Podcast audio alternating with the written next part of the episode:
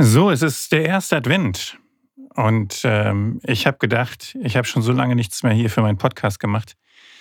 Die letzten Wochen und Monate war einfach viel zu viel zu tun. Ähm, ich wollte eigentlich schon längst mal über die Human Place Events berichten, äh, was da so abging und passierte. Und dann waren die Social Recruiting Days und der Recruiter Slam und so. Äh, und viel Arbeit und Projekte und ähm, genau. Und dann bleibt halt Podcast und Blog liegen. Aber jetzt dachte ich, erster Advent, Moment, da könnte ich euch doch mal was Gutes tun und äh, meinen Recruiter Slam Beitrag von ähm, 2019 äh, hier vortragen. Äh, dieses Jahr ähm, hat gewonnen Isabel Hartmann von Study Drive mit wirklich zwei grandiosen Beiträgen, also wirklich verdient gewonnen. Respekt, Respekt, herzlichen Glückwunsch nochmal an dieser Stelle. Und ähm, ja, ich habe äh, einen äh, Beitrag gemacht zu, über das Recruiting in der alten Zeit. Der äh, Personalleiter AD mächtig erinnert sich. Und ähm, das ist so besinnlich, da dachte ich, das passt gut zum ersten Advent. Und das trage ich euch jetzt vor.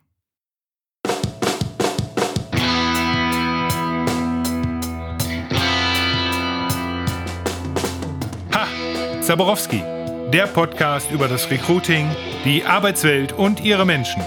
Von und mit dem Luther des Recruitings, Henrik Zaborowski. Recruiter Slam 2019. Personalleiter AD mächtig erinnert sich. Früher hieß Personalbeschaffung eine Anzeige zu schalten und anschließend die Massen verwalten. Hast du samstags deinen Namen in der FAZ gelesen, hattest du es geschafft und bist wer gewesen. Eine Drittelseite in Bunt und mit Bild. Die Garantie, dass die nächsten Tage das Telefon schrillt. Herr Personaler, hier ist Bewerber wichtig. Die arme Sau. Ich passe perfekt, ich weiß es genau. Und damit Sie sich nachher noch an mich erinnern, will ich Ihnen kurz durchs Telefon wimmern und schreibe anschließend, wie telefonisch besprochen. Ich bin Ihnen gestern schon wohin gekrochen. 200 Bewerbungen habe ich da in zwei Wochen gesehen. Mein Schreibtisch konnte vor Gewicht kaum noch stehen. 200 Fotos, 100 farbig, 100 schwarz-weiß.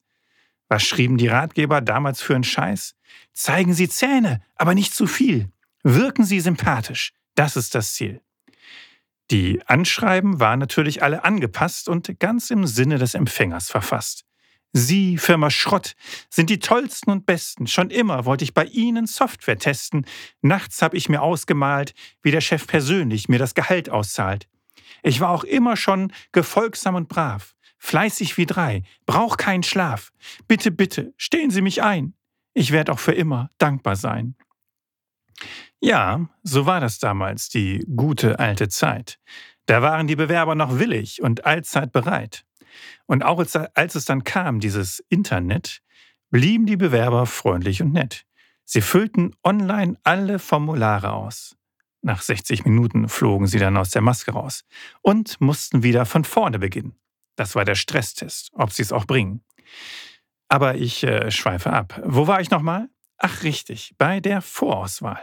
Also, zwei Wochen später und 200 Bewerbungen reicher überflog ich die Mappe von Herrn Wichtig, dem Schleicher. Was?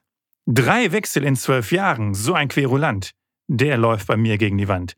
Nachher bleibt, bei mir, bleibt er bei mir auch nur vier Jahre und ich muss neu besetzen und rauf mir die Haare. Tja, Herr Wichtig, Jobhopper wie Sie bekommen bei mir die Stelle nie. Ich habe ja noch 199 Bewerber für die engere Wahl. Da ist die Vorauswahl echt eine Qual. Mal sehen, wie ist denn das Foto gelungen? Und hat im Anschreiben das Lob auch ehrlich geklungen? Ach, Guck hier, ein Fehler in der Kommasetzung.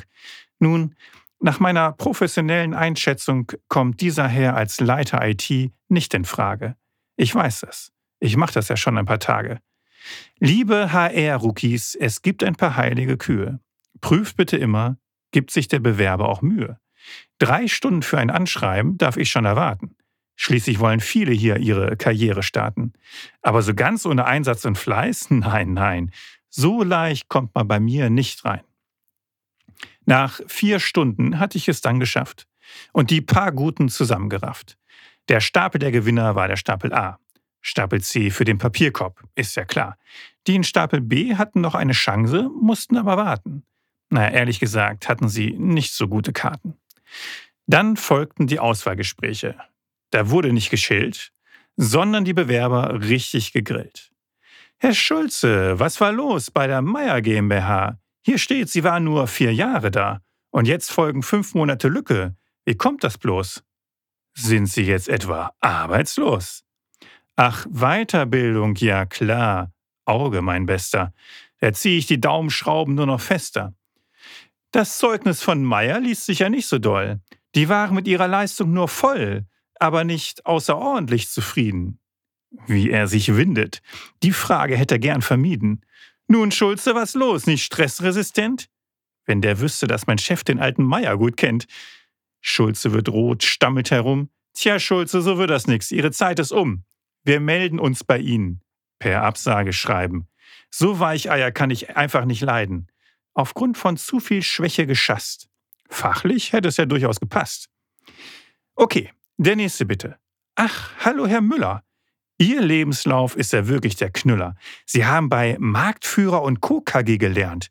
Respekt. Von denen hat bisher jeder geschwärmt. Und dann ein wichtiges Projekt übernommen und erfolgreich die nächste Stufe erklommen. Seit vier Jahren jetzt als Teamleiter Infrastruktur. And you speak English. That's for sure. Nun, als Leiter IT müssen Sie hier mächtig was reißen und sich auch gegen Widerstände durchbeißen. Aber ich sehe, Sie haben ja gedient. SZ12 bei den Kanonieren. Dann ist alles gut. Müller, ich darf gratulieren. Sie haben den Job, wenn Sie ihn wollen. Und bei der Firmenwagenkonfiguration schöpfen Sie ruhig aus den Vollen. Audi A6 Quattro mit allem Tamtam. -Tam. Die Bedeutung sieht man unseren Mitarbeitern an ihrem Auto an. Und ratzi fatzi war die Stelle geschlossen und ich habe mir einen hinter die Binde gegossen. Neidisch? Ich sag nur, wer kann, der kann. Strengt euch doch einfach mal mehr an. Mir fraßen die Bewerber damals aus der Hand. Was ist nur aus HR geworden in unserem Land?